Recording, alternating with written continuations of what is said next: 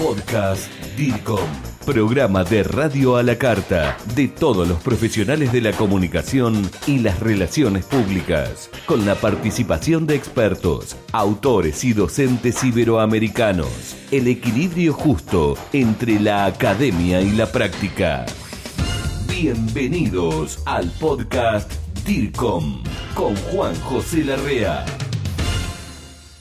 ¿Qué tal, colega? Bienvenido al podcast DIRCOM. Soy Juan José Larrea para este fascinante mundo de la comunicación. Que es bienvenido si nos estás escuchando y viendo por DIRCOM.tv o por si estás en el Apple Podcast, Google Podcast o Spotify. Hoy te quiero hablar sobre, a ver, cómo poder definirlo, porque es hablar un poco sobre el nuevo consumidor a partir de esta pandemia, de esta crisis, quizás un poco más focalizado, ¿no? Voy a hablar con un colega especialista en estos temas que lo conozco hace muchísimos años, es de la provincia de Santa Fe.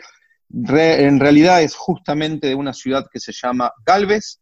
Estoy hablando de Diego Rodríguez. Antes de darle pantalla, te cuento que Diego Rodríguez es técnico superior en relaciones públicas y tiene un diplomado en comunicación y marketing y se dedica hace mucho a todo este tema de las relaciones públicas, comunicación, marketing digital. Le cuento a los colegas que nos están viendo en Latinoamérica, Diego está como te decía antes, en una ciudad de unos 30.000 habitantes, con un entorno agroindustrial, y él, además de tener su consultora y sus clientes, también forma y ayuda a la comunidad para enseñarles sobre todo este nuevo escenario que estamos viviendo en este 2020. Diego, tenemos una, un nuevo, como para empezar, porque tengo un popurrit de temas que van a ir desde el nuevo cliente, transformación digital, visibilidad, redes sociales, pero empecemos, Diego, por tu experiencia y lo que estás viviendo. Después lo vamos a ir profundizando. ¿Hay un nuevo cliente, Diego? Eh, un nuevo consumidor, perdón, en este nuevo escenario? Sí, sí hay un nuevo consumidor. De hecho, de, la mano de esta tendencia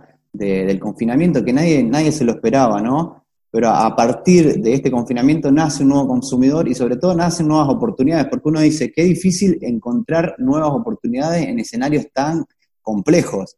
Y las nuevas oportunidades están uno tiene que estar abierto y tiene que estar despierto a encontrarlas, como todo, como todo en la vida. El nuevo consumidor nace a partir de, tendencias que, fuimos evaluando junto con, la consultora, no solamente en Latinoamérica, sino también en tendencias europeas que después fueron bajando.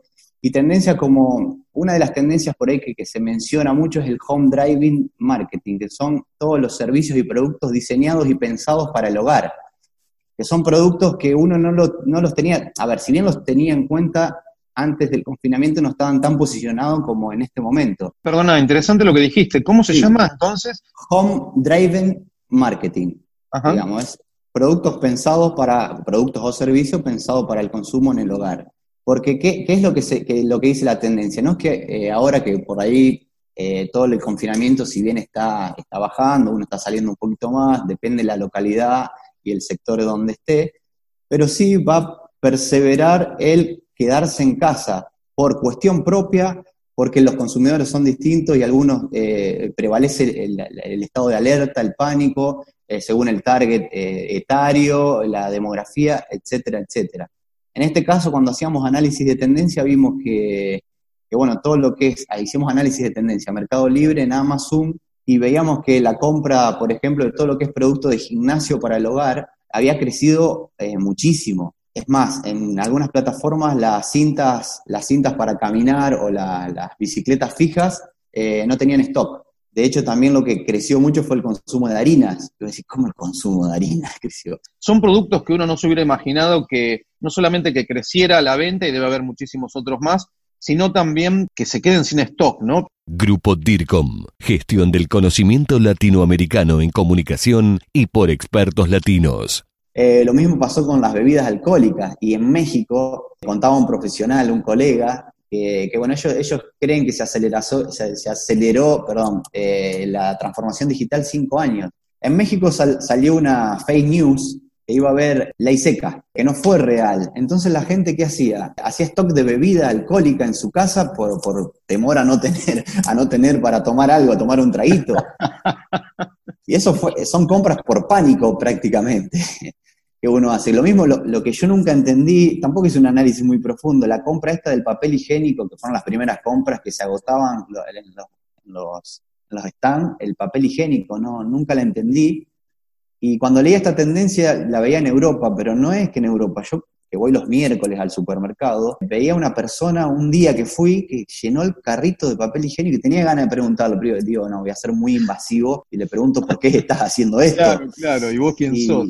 ¿Cómo puede hacer colega como para ir avisorando estos nuevos consumidores que nacen ahora? Y por supuesto hay que ver cómo los trabajamos después de la pandemia, cuarentena, que en algunos países ya se está saliendo, pero ¿cómo uno puede observar esta clase de nuevos consumidores como vos los observaste? Yo creo que de la mano de las tendencias y bueno, un poquito también es sentido común, eh, el tráfico en redes sociales creció el 50%, todo lo que es el contenido en marketing creció un 50%, también estamos en un escenario en donde nosotros como profesionales del marketing tenemos muchísima, muchísima competencia y tenemos que estar muy atentos. Si bien, a ver, el nuevo consumidor creció y tenemos mucha presencia, por eso vamos a hablar de lo que es eh, las vidrieras en redes sociales. Pero no las vidrieras de redes sociales porque las redes sociales son gratuitas y cualquiera puede tener presencia. Si vos no tenés una estrategia previa para tener una presencia digital en tus canales digitales, vas a hacer agua. Lo que le comento siempre a mis alumnos y a mis clientes porque cualquiera puede abrir una, red social porque, pues, como dijimos, es gratuita, pero si no tenés una estrategia de posicionamiento, si no haces un estudio del mercado, quién está consumiendo, quién es mi potencial cliente y en qué ramo de, demográfico lo, están consumiendo, y es, como medio, medio en vano eh, largarse a, abrir una, un canal como Facebook, Instagram, que hoy por hoy tiene muchísimas es cualidades. Como un avión sin piloto, ¿no? Sí, sí, tal cual. Entonces, en nuestro caso es abrir los canales digitales, hacer una configuración y una atención de esos canales digitales. Pero todo esto que vos estás comentando forma parte de una aceleración en cuanto a la transformación digital que venimos viviendo hace muchos años, pero que muchas de las empresas, pequeña, mediana, grande, sectores públicos, y, por supuesto privados se muestran a veces reticentes a dar el gran paso, ¿no? ¿Esto aceleró un poco toda la transformación digital en, en este terreno? Sí, sí, muchísimo aceleró. Fíjate que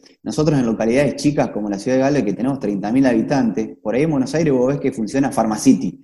Pharmacity funciona en Buenos Aires y en localidades grandes funciona muy bien con la venta de e-commerce y productos de, no, no de venta bajo receta, sino de venta libre en venta online. Y vos decís, pensás, una farmacia tiene en una localidad de 30.000 habitantes, ¿es necesario que tenga una tienda online cuando en 10 cuadras o menos cuadras podés llegar a la farmacia? Y en este escenario sí, porque eh, inclusive estamos armando un e-commerce para una farmacia local que ya lo tenemos prácticamente desarrollado, para que pueda tener otro canal digital y otro, otro lugar donde también acelerar la venta de sus productos para clientes que hoy por hoy no están saliendo ya sea por el pánico, ya sean porque sean personas de riesgo, por comodidad. De hecho, en la localidad mía, que, podemos hacer ejemplos de muchas localidades de, chicas, no solamente se lanzó una, farmacia digital, sino que se lanzó un supermercado online. Y lo vemos, lo vemos que, hay grandes cadenas de supermercado online donde todos compramos, donde todos vemos las ofertas. Pero se lanzó esta, esta tienda de supermercado online también con mucha incertidumbre de si iba a funcionar o no a ver, estamos en un proceso de posicionamiento. Posicionamiento no es que es tan rápido, lleva su, tiempo, o sea, de, branding, de, marca y demás, de que la gente tenga confianza, que vuelva a comprar. Estamos haciendo el, trabajo de la recompra ahora en este momento, pero sí está funcionando. Y en otro escenario, a lo mejor, eh, si no hubiéramos tenido la pandemia, no sabemos si, si un supermercado online en localidades pequeñas como la nuestra puede llegar a funcionar cuando la gente se mueve cómodamente en bicicleta o caminando. Sí, es súper buena noticia para mí la que estás dando. Digo que en ciudades como Galvez y otras tantas representativas en distintos países de Latinoamérica, con 30.000 habitantes, tal vez un poco menos, un poco más, estén dando este paso, ¿no? Porque forma parte de la atención al cliente, del nuevo cliente, del nuevo consumidor, que quiere tal vez una comodidad y que tal vez si quiere usar su bicicleta o salir a caminar, no sea para ir a comprar, y consumir o comprar desde la comodidad de su casa con un ordenador, computadora, computador o dispositivo móvil. Hay que ponerle una nueva atención a este innovado o transformado cliente, Diego? Claro, Juanjo, claro que sí, y es lo que hablamos siempre, porque hoy prácticamente yo trabajo con una empresa de telefónica Y, cuando te cuentan el, mes a mes cómo está bajando la cantidad de abonados al teléfono fijo, es alarmante. Es alarmante y vos decís, bueno, entonces la gente se está volcando a otros canales porque la gente se está comunicando, no está dejando comunicarse. Y lo que hablamos siempre, si vos tenés un Instagram donde la gente tiene la oportunidad de enviarte un mensaje para hacerte una consulta X sobre tu servicio o producto y no lo respondes, estás perdiendo una oportunidad grandísima. Hoy por hoy el Instagram, el Messenger, el Instagram Direct, el Messenger o si tenés otros canales de, WhatsApp Business, si no lo atendés adecuadamente estás perdiendo oportunidad y estás perdiendo también imagen de, marca, porque ¿para qué vas a lanzar un, nuevo canal eh, de comunicación si no lo vas a atender eh, como se debe atender, como vos atendés tu, canal de comunicación telefónica directa, que hoy está bajando muchísimo. Entonces siempre lo que decimos, tengamos los canales de mensajería configurados y si no tenemos tiempo porque somos una empresa chica, un comercio, un emprendimiento, tenemos muchísimas herramientas para configurar en automático, para que respondan en automático y bajemos lo, que es la ansiedad hoy por, hoy del consumidor. Y te lo dice Mercado Libre, que si no respondemos en un tiempo determinado, que pueden ser segundos, estamos perdiendo una oportunidad de venta, porque ya el, el consumidor está, está yendo, se está olvidándose de nosotros para ir a la competencia a evaluar eh, el producto o la oportunidad o cómo te responden. Sí, y actualizados y atendiéndolos y siempre interactuando. Muy buenos consejos que muchos ya lo saben, pero a veces no les prestan atención, ¿no? Este, todavía está esta dicotomía ah, de que hay que atender bien al negocio físico, donde la gente está presente, y los canales virtuales cuando uno tiene tiempo. Todavía no entendemos que la gente vive conectada, todo el tiempo está consultando, mirando, preguntando qué opinan los demás, viendo qué ofreces, cómo lo ofreces, y todo eso tiene que ver con tu atención hacia tus clientes, le hablo a los colegas, Diego, hacia los nuevos consumidores, como Diego los está comentando y demás. Diego, para ir terminando, me gustaría dos cosas, preguntarte, consultarte, Primero, ¿qué nuevas tendencias ves? Y después, si nos das algunos tips o consejos. Con respecto al nuevo consumidor, hay que estar muy atento a los canales digitales.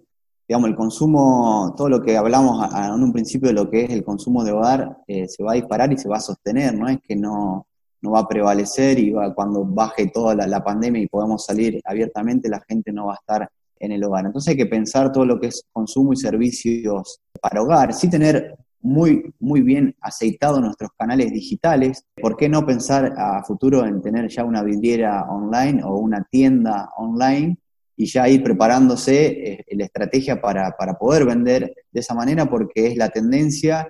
Eh, los millennials y la gente que viene detrás de los millennials más jóvenes, como mi hijo que tiene 14 años hoy por hoy, está comprando, mirando y todo a través de una pantalla y ya son nativos digitales aparte. Mi hijo ya sabe, con 14 años, ya sabe hacer una compra por Mercado Libre, por una tienda, ya sabe poner la tarjeta, la tarjeta de papá, pero bueno, eh, ya sabe manejarse y se maneja como un pez en el agua prácticamente. Y esas nuevas generaciones, que son los, también los consumidores eh, que vienen, como te hablo de mi hijo, también te hablo de, mi mamá, que tiene 73 años, y ella eh, en esta pandemia, que no, no le afectó para nada, porque se puso a comprar cosas para toda la familia felizmente, y todo lo hizo de manera digital. Qué fenómeno. Y es increíble cómo también se manejó, porque todo es muy intuitivo. Yo creo que, estamos en un escenario muy interesante. Para mí, y lo que hablábamos con colegas de, también de Latinoamérica, es que se aceleró todo cinco años. Estamos más o menos en el 2025, en toda esta aceleración eh, digital. Claro, claro, no lo digo yo, lo, di, lo dice Google, cómo está preparando todas sus plataformas para también de, sus boots y sus robots de atención online para, para aceitar lo que prácticamente son humanos. Y yo creo que es, es sumamente interesante. Estás en el territorio DIRCOM, profesionales trabajando por el bienestar y la productividad organizacional. www.grupodircom.com Y si tengo que darle una recomendación a colegas por ahí que se manejan más en ámbitos de, ciudades chicas, como estamos acostumbrados en esta zona, más que nada ciudades como Galvez, bueno, por ahí ciudades como Rafaela que pueden llegar a, conocer, Sunchales. Una de, las formas, y nosotros cuando hablo de renovarse o morir o de reinventarse, también fuimos a, esto, a esto de, impartir conocimiento y no tener miedo de impartir conocimiento, eh, la receta o el secreto que tenemos nosotros en nuestro negocio para aquellos emprendedores que están arrancando, para aquellos colegas que están, que están arrancando en el negocio del marketing. ¿por qué no? Nosotros inclusive con todo esto de la, de la pandemia y de estas nuevas tendencias, lanzamos dentro de poquito, ya estamos probándolo, es una plataforma de conocimientos, es una plataforma de conocimientos basado en cuatro pilares, con profesionales. Nuestro posicionamiento lo queremos hacer desde adentro hacia afuera. Sabemos que hay 300 millones de personas en Latinoamérica de habla hispana que son potenciales clientes de nuestros cursos. Nosotros estamos lanzando una plataforma que se llama Lo Hago para Crecer, en donde nos basamos en cuatro pilares, que es marketing y comercialización, sustentabilidad, hoy es el Día de, la Tierra, yo creo que la sustentabilidad también es, algo que se viene, que tenemos que tener muy presente y sobre todo por lo que estamos viviendo. Si no cuidamos el medio ambiente, si no cuidamos eh, nuestro lugar donde estamos viviendo, y aunque sea desde lo chiquito, desde hacer la huerta, de hacer el, reciclaje de, nuestro, de nuestra basura, eh, vamos a tener un problema muy grande a futuro. Entonces tenemos seis pilares, nos basamos en nuestra plataforma. Marketing y comunicación, sustentabilidad, nutrición, nutrición eh, también saludable, inteligencia financiera, inteligencia emocional y social y arte y cultura. Son los seis pilares que nos queremos, nos queremos basar, que nos parece que debería ser un poco también la educación. Contanos, ah, ¿tiene alguna dirección donde la gente pueda ver esta plataforma que comentás y que crearon ustedes? Estamos creando el website, todavía está en, en construcción, pero sí tenemos activas las redes sociales, es lo hago, lo hago para crecer en Instagram, lo hago para crecer en Facebook, lo hago para, porque no, no, no nos dejó poner crecer en Twitter, y lo hago para crecer en LinkedIn. Estamos en todas las plataformas virtuales porque es donde tenemos que tener presencia para captar, bueno, aquel, aquella persona que quiera capacitarse. Una muy interesante, cuando tengas ya la página web avisanos, así la difundimos entre los colegas. Quiero agradecerte mucho todo este tiempo que nos dedicaste. Diego, te mando un muy fuerte abrazo, DIRCOM, y gracias por brindarnos y regalarnos desde allí, desde la ciudad de Galvez, en la provincia de Santa Fe, en la República Argentina, estos consejos, estas sugerencias, tus experiencias y tu tiempo, ¿no? Que es muy valioso. Juanjo, eh, un gusto, realmente, muchísimas gracias. Otro, otro abrazo, DIRCOM. Saludo a toda la, comunidad DIRCON, que, que, es grandísima y realmente es altamente recomendable estar dentro porque todos los consejos y toda la comunicación que ustedes hacen a, colegas, yo creo que de toda Latinoamérica nos viene buenísimo como tips para, estar al día, para, saber cómo marcha la, profesión. Así que, desde muchos años los sigo, desde, desde la revista aquella física, los vengo siguiendo y, y bueno, fui parte de DIR con Santa Fe, así que muchísimas gracias, Juanjo, por, este tiempo, que también es tu tiempo y, también me lo, me lo dedicas. Un abrazo grande y nos estaremos encontrando cuando en algún momento podamos juntarnos. Gracias, Juanjo. Esto fue el podcast DIRCOM, pasión por la comunicación y la gestión. Grupo DIRCOM. Hablamos de comunicación en español. Hasta la próxima.